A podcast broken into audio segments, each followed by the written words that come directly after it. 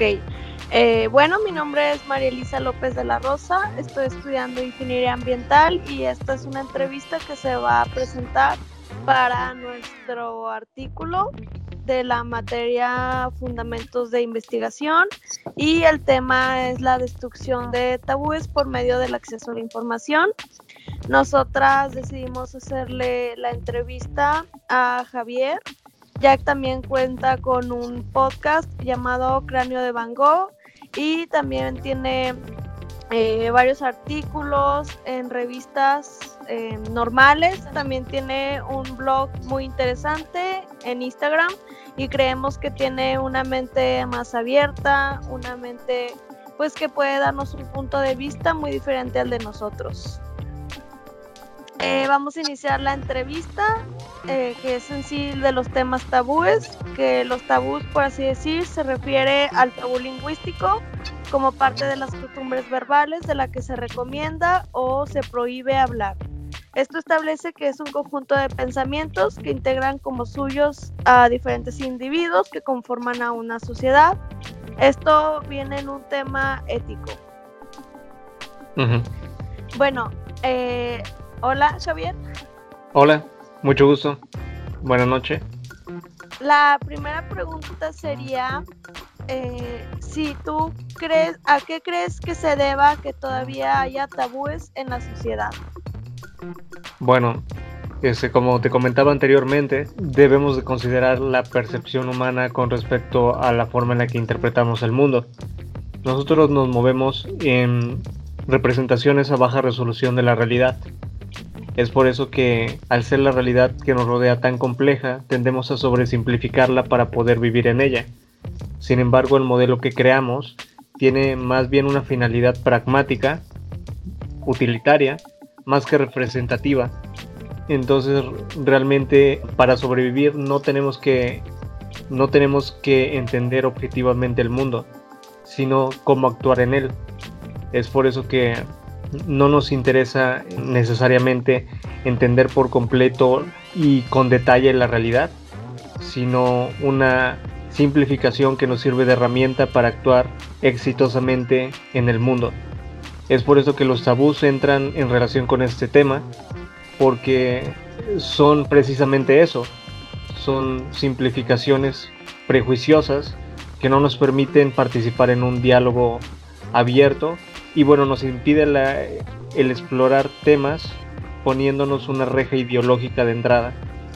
O bueno, eso sería una, una forma de pensarlo. Sí, creo que es muy interesante. Y pues bueno, esa simplificación puede intervenir pues con nuestra cultura, ¿no? Cada cultura entonces tiene una simplificación única. Sí, bueno. Hay algunos pensadores como Aldous Huxley que, que hablan acerca de una filosofía perenne, en donde hablan acerca de las similitudes de todas las culturas. Pero bueno, una cultura universal pues no parece ser tan adecuada porque a nivel local pues las personas crean una cultura ah, independiente las unas de las otras, es por eso que se desarrollan de manera separada. Es por eso que hay diferencias y bueno, se explica por, por factores geográficos principalmente. Interesante, muy interesante. Bueno, la segunda pregunta sería, ¿cómo crees que se encuentran las modificaciones hechas a los tabús debido a la globalización? O sea, ¿cómo ahora que, por ejemplo, somos como que una sociedad más interconectada con esto de las redes sociales, de la tecnología, ¿cómo crees que ha modificado a los tabús y si crees que es negativo o positivo? Bueno, te comentaba anteriormente que para poder entender mucho un tema en específico, se tienen que articular los dos puntos de vista. Y bueno, la globalización obviamente nos está permitiendo tener acceso a un número mayor de ideas y ya no estamos limitados, bueno, ya no, ya no estamos caracterizados por las limitaciones geográficas con las que contamos y es por eso que pues es más fácil tener acceso a un mayor nivel de información. Sin embargo, el, el, punto contrario es que al momento de integrar elementos externos a una cultura original, pues corre el riesgo de que se pierda la cultura que estuvo en primer lugar. Es por eso que muchas personas muchas veces están, uh, están dudosas con respecto al integrar elementos externos a lo que ellos consideran como su cultura propia. Eh, bueno, esa es de alguna forma la perspectiva conservadora, que en casos extremos tiende a ser muy limitante y despoja de, de todo elemento dinámico al aprendizaje. Bueno. Sí, como antes, ¿no? Que se satanizaba todo, cualquier pensamiento innovador. Claro. en la época de los miedo. en la época, bueno, hubo mucha mucha revuelta contra el rock por ejemplo, en la sociedad mexicana de los años, bueno, 80, 90, mucho antes que eso. Y, y bueno, la razón fue precisamente eso, que al integrarse repentinamente un, un elemento tan extremo, bueno, tan volátil como el rock, pues muchas personas lo consideraron una, una disrupción muy, muy intensa, digamos. Sí, ¿crees que esta globalización nos ayude a simplificar, como dices, nuestra realidad de manera más íntegra, o sea que gracias a la globalización deje de haber esta línea tan estrecha, estos muros de, la, de las diferencias de pensamientos y nos ayuda a, hacer, a tener un pensamiento como que más comunitario, más igual entre las personas. Porque, por ejemplo, como menciona el autor que te digo, que, o sea, los tabús ya son como que un límite establecido de un conjunto de pensamientos. ¿En ¿La globalización nos ayudaría a quitar eso? Bueno, nosotros somos testigos de un cambio de paradigma y, y eso está mediado principalmente por el creciente alcance de los medios tecnológicos.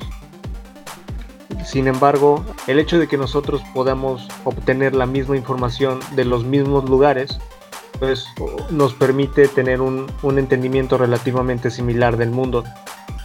Pero también está el caso contrario, que por ejemplo la globalización obviamente permite tener una cultura más globalizada, pero también puedes considerar que es la globalización de una cultura en específico. Y esto sería principalmente la cultura, podríamos llamarle occidental, pero también podríamos llamarle la cultura anglosajona americana, que bueno, muchas personas podrían considerarla como una, como una parasitación del resto de las culturas locales a lo largo del mundo.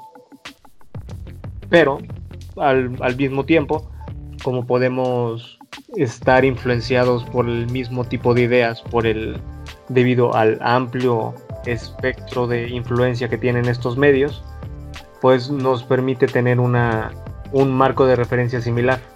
De esta forma, pues no, no es tan diferente lo que tú piensas de lo que yo pienso. Porque de alguna forma, incluso aunque estemos lejos, la cultura que nos caracteriza, pues es similar en muchos sentidos. Y es pues un producto ah, inevitable de la globalización mencionada. No sé si me, me di a entender. Sí, sí, fíjate que sí te entendí mucho y creo que sí será. Igual y hablando de los pro y los contra va a ser pues muy larga la lista, así que claro, claro. creo que cerraremos esta pregunta, pero sí me respondiste a lo que pensaba. Ah, de hecho estoy intentando hacerlo lo más lo más compacto posible, aunque a veces se me dificulta porque tiendo a hablar mucho. sí, lo más ameno. No, yo también podría hablar mucho, pero luego nos alargaremos. Bueno, la tercera pregunta sería si tú consideras que es el efecto de manera directa de la conservación de los tabúes a la comunicación, si este efecto es para la comunicación asertiva, para la comunicación asertiva o no ayuda a que los tabúes nos ayudemos a como que comunicarnos mejor.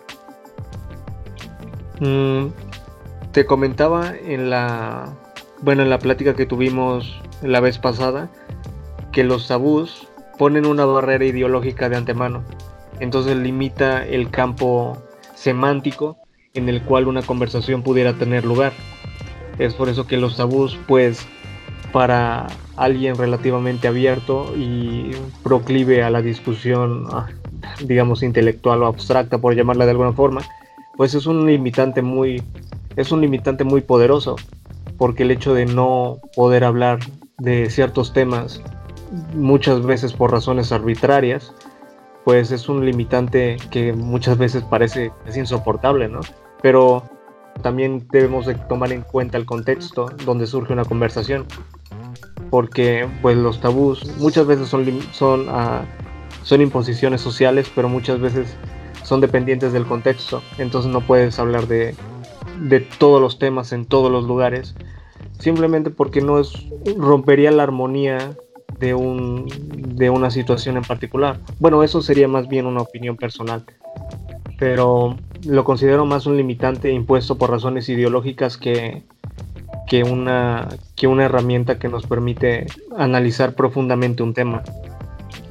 Sí, y fíjate que, bueno, como conclusión en las entrevistas que hicimos, pues la mayoría son imposiciones que por respeto se supone se debe evitar de hablar de esos temas y en realidad pues nos están limitando a una comunicación más asertiva, más correcta, más real. Claro. Bueno, sí, la, cuatro, la cuarta pregunta sería ¿cuáles son los tabús más, más impactantes según tu visión que en la actualidad se tienen en México? realmente no, no sabría decirte desde tomando en consideración todo el territorio mexicano, ¿no? Sí. Pero pienso que uno de los principales, por lo menos desde una perspectiva de ciencias de la salud, en el ramo de las adicciones, pienso que un, un tabú muy importante y prevalente en la actualidad sería la educación sexual, y también el consumo de ciertas sustancias, principalmente la marihuana.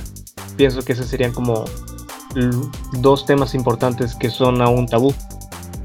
Sí, verdad, y ya ahorita se está viendo cómo se trata de romper con ese tabú de la ambos, de ambos, de la de, de la masturbación, de la marihuana. Ya que pues son herramientas para que encontremos, bueno, ya la marihuana se sabe mucho del CBD, y pues de la sexualidad, de que entre más tratemos de restringirlo, más son las consecuencias negativas que se están viendo ahora, ¿verdad? Y bueno, al tener y cierto porcentaje de la población al no tener una información adecuada precisamente por la limitación del lenguaje, por estos tabús hacia esos temas, pues obviamente pueden tener consecuencias negativas a largo plazo. Como por ejemplo, pues no hay no hay una adecuada prevención, no hay un adecuado uso de los condones, también embarazos no deseados y bueno, todo implica muchas cosas que, bueno, es, sería muy difícil englobar en una sola frase. Y eh, como mencionas al principio, que te digo que realmente nos estás dando una visión muy amplia, pues nos afecta, ¿no? Como sociedad colectiva, como comunidad, nos afecta esto de tener una visión de la vida restringida en aspectos con la, bueno, que en realidad ya no es tan droga, sino como ayudarnos, ¿no? Por el CBD o la sexualidad, pues tener menos esos productos negativos.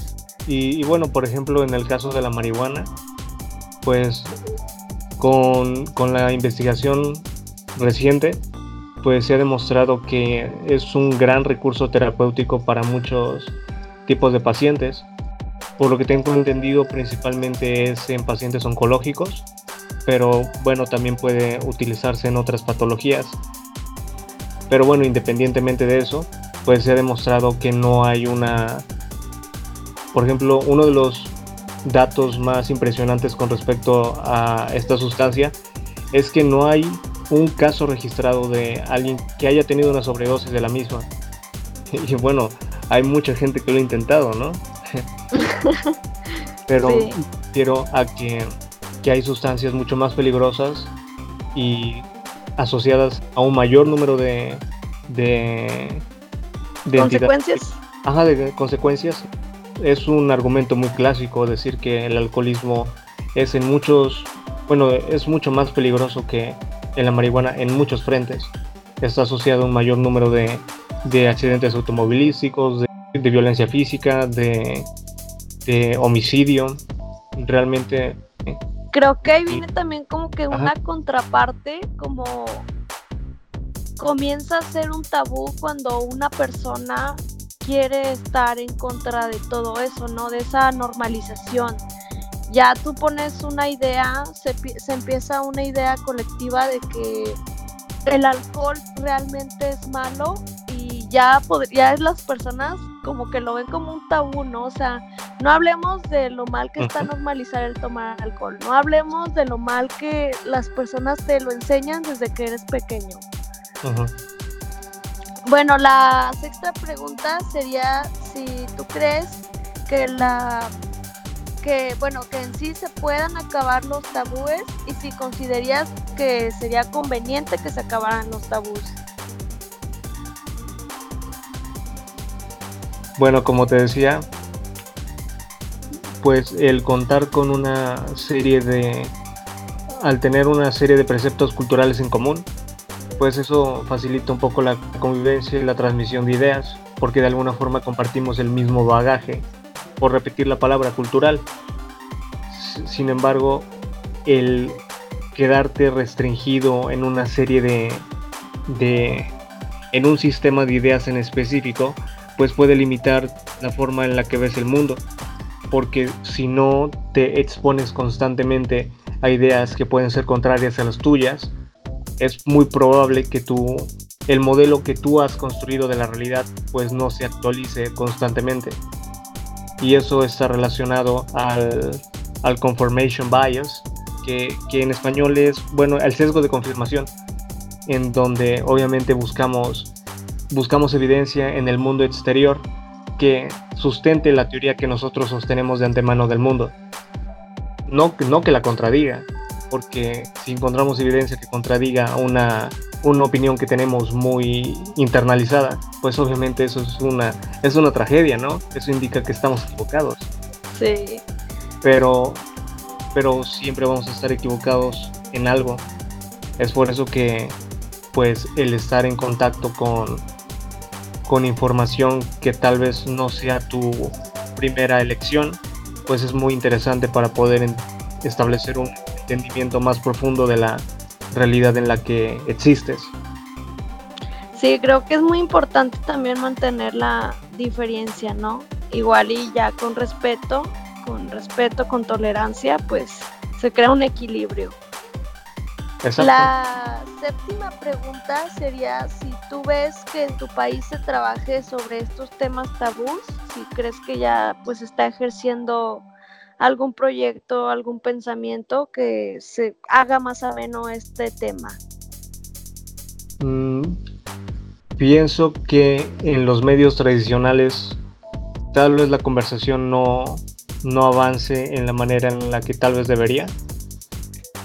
Porque, bueno, al tratar con una audiencia amplia y general, pues muchas veces están limitados por, principalmente por marketing a lo que me refiero es que pues ese tipo de, entretenimiento está absolutamente relacionado o dependiente de tendencias comerciales y bueno cosas por el estilo ¿no?